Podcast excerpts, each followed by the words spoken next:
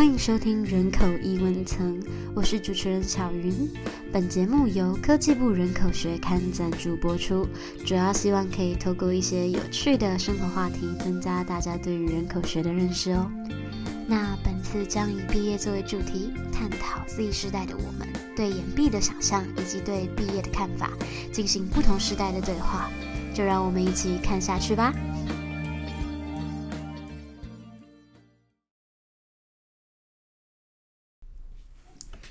OK，那这边的话，重新跟大家自我介绍一次，我是呃这一次人口学刊推广的计划助理小云。那我现在是社工四，对，其实差不多要毕业了，但是我自己是打算延毕。那所以我就想到了可以做这个主题，就是这个主题的名字是：哎，你也有毕业焦虑症？我们来谈谈延毕这档事。我们可以知道说，现在其实毕业选择千百种。那大学生在毕业以后出去就业之外，也有蛮多就是呃毕业之外的选择。比如说，我们可以持续的进行升学、交换、创业或是 gap year。当我们能得到的资源蛮多，就是越来越多的时候，我们好像需要做的选择也就更多了。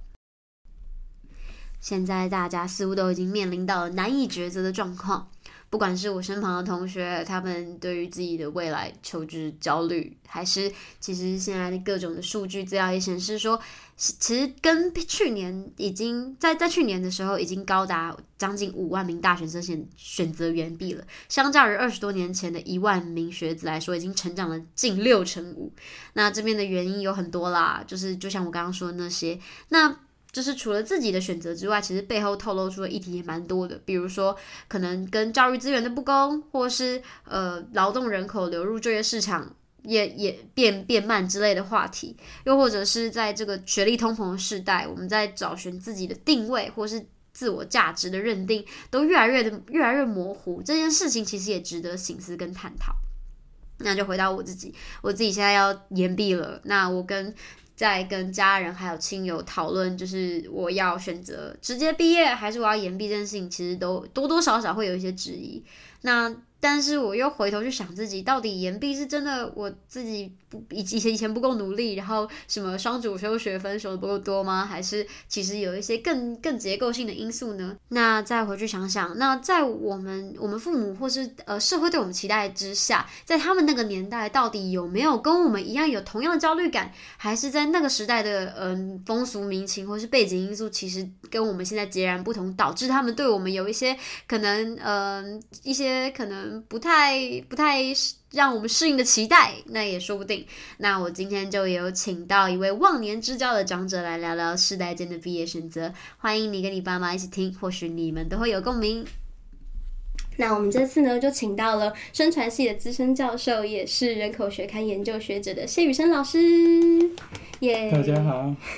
好，那老师就是目前也有在钻研社会学或是教育制度，还有城乡差距之类的议题。那本身呢，也非常关注教育资源的公平性，或是偏向教育的一些就是研究。这样，在二零一四年也出版了像是呃，在做世代规模还有教育制度变革与。教育机会的激烈竞争性的论文期刊，那这边就有谈到一些时代的教育体制怎么去影响我们现在的高教学生，我们去呃竞争一个呃位置，或是去竞争更好的呃名额这样子。那本次就期待可以跟忘年之交的教授来聊聊，就是彼此对研毕的看法，然后来互相聊聊天这样。对，那就可以请老师介绍一下自己的一些研究面向或是关注的议题。对，好，各位好，那个。我的研究议题啊，呃，蛮广的，呃，从乡村社会、人口议题，呃，到家庭问题，到青少年问题，呃，非常的广。那我本身教的课呢，大概都是研究方法相关的，大学部硕士班、博士班都是在教研究方法，那学生很多。哦。那想要谈这个议题啊，就是世代间升学。啊，就业机会的差异啊，其实是很明显的。嗯，早期我我们这个世代啊，就是进大学的机会比较少，所以竞争机会呢就非常的激烈。对。那现在呢，因为大学多了嘛，所以啊，进大学的可能性就增高。可是升学的压力并没有因此而减少，嗯因为这种转换呢，大家并不是机会的问题，而是想要去找到进大学比较好的大学。对，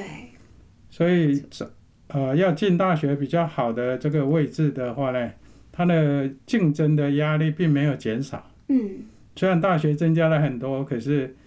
那个压力没有减少，嗯，所以大家还是觉得呃压力非常的大。对，那特学特别是现在的大学毕业生，还是会很很彷徨，到底要不要呃一马上毕业就出来就业，还是呃去交做做交换学生到国外去走走，甚至于多留学校多学一点。但其实这个呃趋势啊，大概就是很多的选择对，啊，以前以前的世代比较没有那么多选择。没错，啊，就是直接念完念完毕业就就业，也没有其他的 可能性。呃，那现在很多的可能性，所以选择上大家就会就会很多元嗯啊。那其实最重要的是想说，呃，我为什么要延毕对，啊？啊，延毕当然有很多原因啦、呃，不是因为功课不好而延毕，那每个人一定有不一样的选择。这个选择可能要到国外的大学去看看，对啊、了解国外的教育对，内容，甚至于呃，去了解国外的这种文化环境。对，那给各位训练，大家训练训练语文，训练胆识，嗯，这些都是都是很好的。没错。哎，那那同才的机会呢？呃，同同才的影响也很很多。嗯哼大家看了同才要出去，那难免心里面说：“哎呀，我也出去交换吧。”所以选择就很多了哼，。对。那我觉得就是也可以从老师的就是对话里面讲到说，就是对，的确现在跟以前的环境真的是差蛮大的，大家的选择也就是差异，就是去能选择的东西很多，但是就更不知道自己要选什么。对那就蛮好奇，想问老师，在你读大学时期的时候，你是有想考虑过延毕的吗？那我们那个世代哈，根本没有考虑过延毕的问题。真的？那时候延毕在同才里面是蛮丢脸的事情，那家长也不太能够接受。嗯，呃，而且我们那那个年代的小孩，来自于不是家庭非常富裕家庭的孩子的话，通常要担任家庭经济，对所以能够早一点毕业，大家就尽量的早一点毕业。对，所以大学的时候呢，是都是非常的拼，拼完之后呢，就直接就业嗯啊。那另外一种选择就是，以前的留学风气很盛，特嗯，特别是呃一些好的大学的学生。对，都会选择要出国再继续进修。那那时候台湾的专业人才也比较少，所以留学的机会也很多。那蛮好奇，所以可是留学的名额不是也相对较少吗？就是对，对，那呃名额少，但是国外呢还是蛮支持这种外国留学生呢能够进到美国去，因为哦美国也希望高教的学生嘛，嗯，在他原来的母国训练好了之后。哎，人才到美国去进入研究所，他人力就少了前面训练阶段，后面他很好用。嗯，所以他还会是提供很多奖学金的机会。哦，那当年台湾出国的机会，奖学金的机会蛮大，因为那时候的中国还没有起来，嗯，所以出国留学没那么多。嗯，当然到了后期，中国出国的人多了，同样是华人，台湾拿奖学金就不见得那么、哦那么受欢迎啊，嗯，那竞争性那么高。对，好，可是又到近期来就要发现，哎，其实台湾去的留学生还蛮受欢迎的，因为台湾的训练其实蛮好的，哦。大家觉得在台湾说，哎，我数学没那么好，嗯。可是到国外去都变成数学天才了，啊，因为那是相对对性嘛，对对对对对对，所以大家练起来啊，国外的老师也喜欢，对。我们出去的人呢也有了信心，对，然后就练得更好。没错，啊，所以这个是一个很重要的转变。嗯，对，那就是就是所以老师当初没有选择延毕，就是觉得呃家庭不家庭经济不允许经济不允许。啊。那个家长说，我能让你念大学毕业已经很不错了啊。大学毕业你要靠你靠你自己了 OK，啊。然后我们这一代的兄弟姐妹也也会比现在的孩子们多对，啊。我们至少这一代四四四个五个兄弟姐妹的家庭很多。嗯。那我的上一代呢，可能更多了，七八个兄弟姐妹很多。嗯，所以呃那那时候的资源，啊家庭经济条件没有现在好，所以每个人在教育资源的分配上面相对低，对，所以能够读完大学毕业已经相当不错了，所以就赶快出来赚钱，回馈母家。嗯，呃，然后如果有弟弟妹妹还没有上大学的，对，那有机会拉他们一把，也可以有机会上大学。哦 OK，所以这种家庭的责任呢，就会让我们这一代的人不敢拖延，嗯因为嗯，家长有期期待。对，那同才如果知道知知道你你要延毕，那一定是你成绩很烂才会延毕。我们啊，我们当年是，不了业，毕不了业，我们当年是这样。对，可是现在孩子他延毕有很多理由，而功课很好，嗯有很多人生规划不一样的，他也要延毕。嗯，所以延毕的内容已经跟当年不太一样，以前是功课不好延毕，现在是有很多人人生不同的规划对而做了延毕的选择，对，这不太一样。没错。嗯，我想很有趣的事情是，以前可能是因为经济条件或是成绩，对但是现在的话，好像大家已经就是不知道为什么，是因为家庭经就是整体的社会结构的经济转换吗？所以造成大家可能就是相对能去思考更就是更后面的问题这样子吗？对因为现在现在家庭子女少嘛，对啊，所以父母亲能让孩子的资源，呃，就增多了。对可是整个社会环境在变化，对于年轻人的能力具备的要求也相对高了。没错，所以现在不仅要语言好，然后呢，呃，国际国际视野也要高，所以很多是跟过去比过去呢好很多的这种条件。可是同样的这些条件就会加在现在孩子的身上，嗯，所以这现在孩子的压力很大。对那就业就业市场的内容啊，以前呢也呃跟现在也不能比。以前呢就好像大学毕业出来就直接职场就可以去发挥，对现在的大学毕业生在学校受的专业训练出来，要衔接到职场的时候，有些可以衔接的过去，有些呢还是没办法衔接，又要在额外的职业职业训练、职业进修。有点好奇，为什么现在的大学生他们在毕业以后就没有办法，就是他们可能一开始学习的东西，却没有办法实际在职场上就是就是专一的用到，还需要就是再去学习其他的东西，是因为大家的竞争起跑点都一样了吗？因为因为资讯化的关系哈、对资讯化应用到各个各个产业、各个行业，它要具备的知识基础已经不太一样。对虽然现在人都电脑都比以前的人厉害得多，对以前呢没有电脑，呃，是直接就业的，开始去去从从做中学。对那现在孩子你学了很多技术，可是呃进职业选择进到不同专业的领域的时候，发现你原来学的专业跟职场上要的那个技术内容不配合对啊。可是呃不配合的情况之下呢，就需要再额外去学习。嗯但是我我常常把这种这种的学习呢，呃，能力分成两种，一种是可以适应各种行业的那种，那叫做一般性的能力。对那职场专业的能力呢，是一种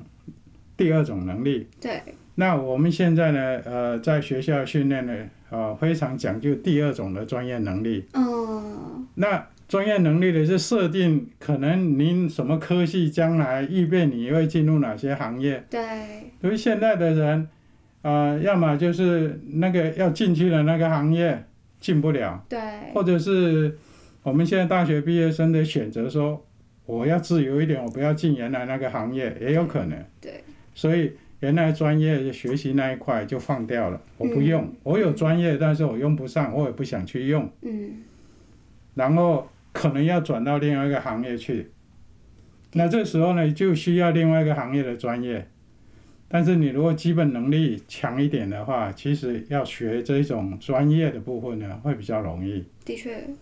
那所以如果在大学的时候，如果能多一点基本能力的训练，包括逻辑的训练啊，科学科学方法的建构啦，科学知识的呃建构啊，那甚至于语言的准备。对，好、呃有外国语，包括英文、日文、德语、西班牙文。如果还有第二专长的话呢，在大学里面呢就不要放掉嗯，啊。那累积几年之后呢，有这种能力，再加上你有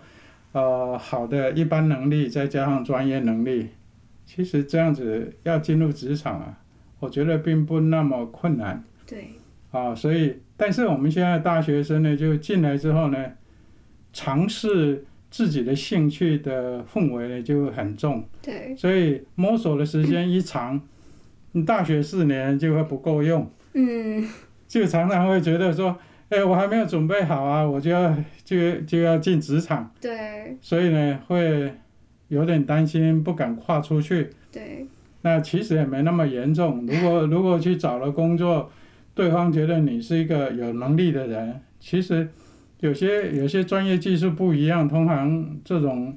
公司啊都会给你一些职前训练，或者是让你几个月的时间先先做职前训练再进去，嗯其实也没那么困难对，啊。但是大家还是会觉得说我要准备好才进去。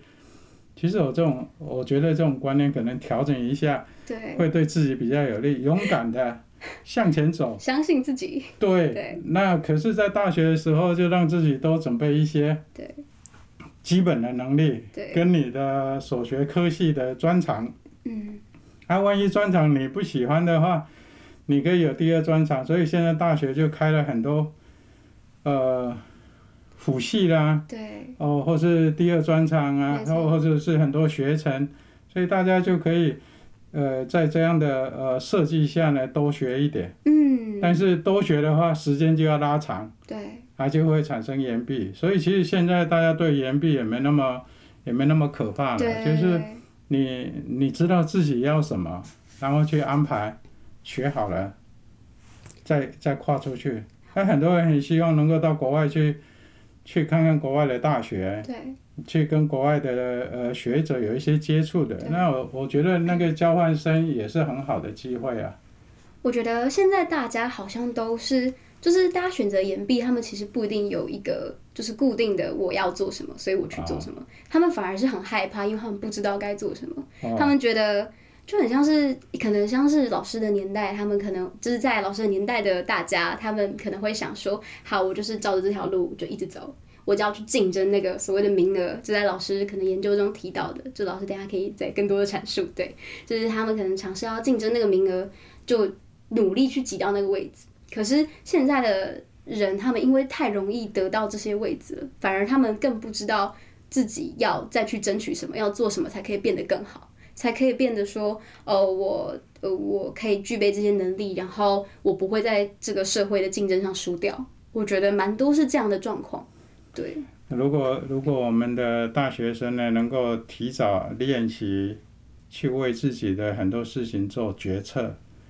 那就慢慢的就会知道说，哎，我我未来到底可以做什么。嗯，啊那当然你要知道要做什么呢，起码你要对未来的很多的方向啊有一些见解。对，那这个见解呢，我觉得应该是要改变学习的这种方式哈、就是说，哦，在学校的学习不是只有老师在课堂上给我，因为老师在课堂上给的呢都是很专业，然后受到上课时间的影响呢，他的他的范围啊都很极限，很局限。对，呃，最好能够自己知道要往哪些方向去的时候呢，能够搭配老师的专业训练，可以自己主动去学习。嗯，那主动的学习里面，我们这一部分呢，常常发现大学的学生主动的学习这一块呢比较弱，就常常课业的作业就多了，然后压力就大，就应付作业，就不太有时间自己阅读。对，啊，如果能够自己阅读的话呢，我我蛮强调一种叫做没有目的性的阅读。嗯那没有目的性的阅读，就不用为考试而准备啊。但是功课一定要好，就是说你可以有除了专业科目以外，还有其他自己有兴趣的，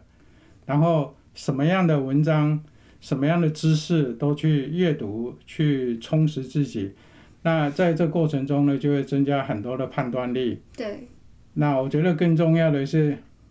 懂一些人口学的知识，我觉得这是很重要。没错没错因，为人口人口学的专业训练可以让你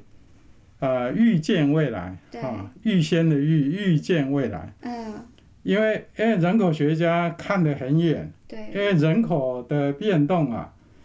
呃数量的变动、分布的变动，哎，这些特性的变动，都能够透过人口模型去预先知道啊。比如说以前以前我们有人力资源呃人力资源规划啊，经建会里面有这种人力规划，那就说我们有多少小孩要养成。他就就有就要知道多少幼稚园老师，那要知道多少幼稚园老师，就是知道我要培养多少幼教老师，嗯所以它是环环扣。然后这一群孩子到了到了那个呃小学，啊就知道要小学每一班的人数有多少，需要多少老师，那我有现存的多少老师，我需要提供多少老师，对，所以就人口的动态决定了教育的动态。嗯那教育的动态呢，就决定了大学大学科系的开授情形，对，就会跟我们的呃大学数量的联动有关。没错，那大学生就选择，我可以预见我要不要往这个地方去嘛。嗯那我举一个很简单的例子，以前有学生，呃，台大开那个呃师资培育的时候，他们就想要来申请师资培育，对，那他没有弄清楚，他为什么要师资培育？他说。我父母亲建议我把这个当做备胎，嗯，万一我专业的工作找不到，我可以去当中小学老师。对那以前申请都要写介绍信啊、推荐信啊。对，那他找我写推荐信，我就跟他讲，哎，人家正胎都不一定进去了，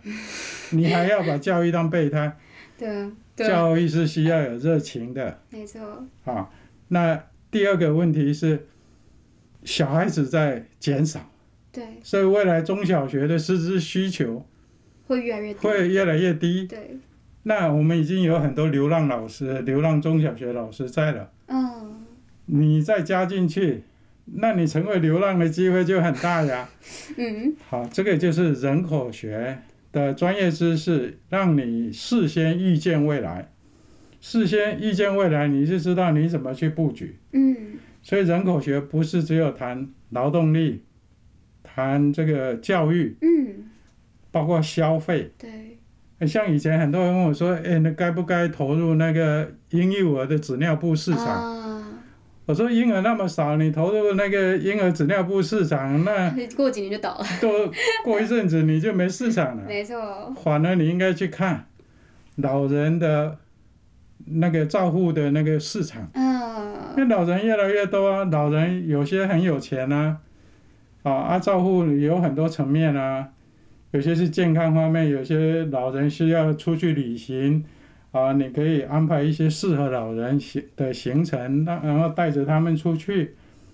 所以你如果能够有人口学的背景，那你可以预见未来嗯，数量的啊，从小到大，那是一辈子的事情。你可以预见未来有多少老人，在什么时候有多少人对，啊需要看医生啊，医生呢要储备多少，我们医科要开多少，所以它都是联动的，甚至于我们的市场上规模会有多大。嗯，哦，我们我们也常常在算啊，我我在深农学院，我们常常在算，现在的人呐、一天所吃的米大概是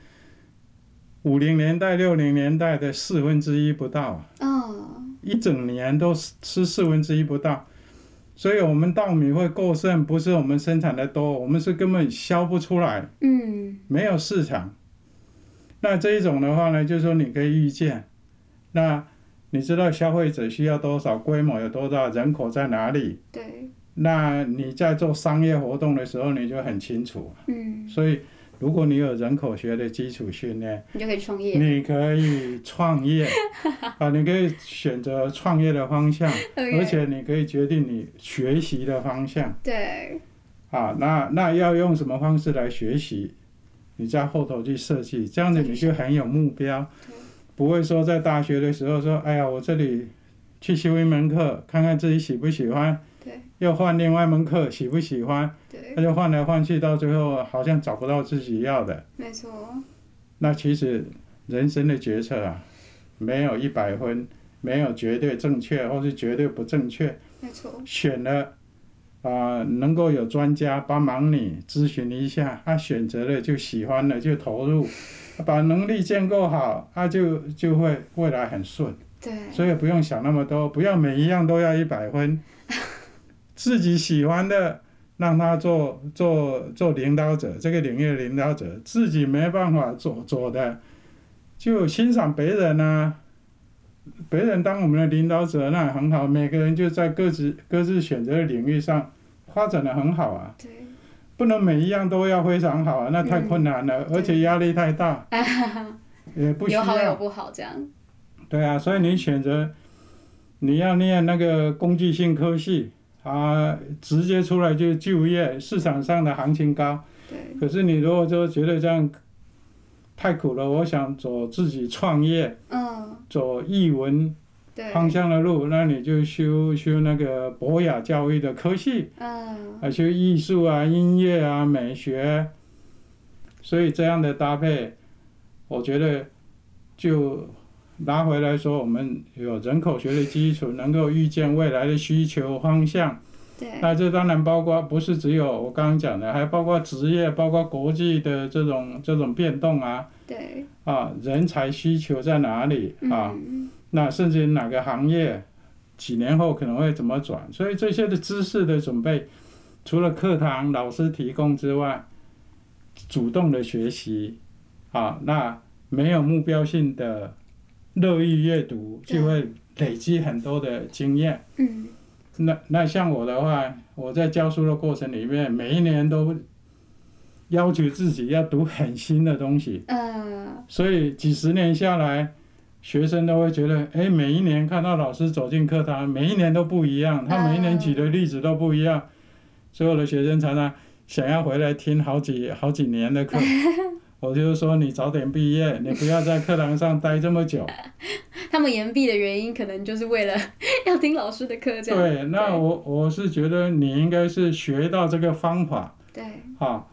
把这个方法带进你的工作跟生活里边去去展现，慢慢的去增加自己在各种方面的决策能力。嗯，那我觉得这样子的话呢，就不会常常犹豫不决，然后不敢跨出去，因为很多事啊，没有说准备好了才进去的啦，对，都是有个明确的方向，自己呢有信心，把能力建构好，有信心就往前走了。从做中学嗯，啊，从成长中呢，让自己更成长，嗯，那才有办法应应付各种多变的环境，而不会说我永远要准备，因为你不知道未来会怎么变化的话，你要永远准备不完。对，那现在是父母亲资源多，所以大家没有这种压力，赶快就业。那以前呢，就是大家很有压力，赶快就业，所以现在呃的大学毕业生，呃，大学生呢，在学校多待一两年，甚至两三年，多很多。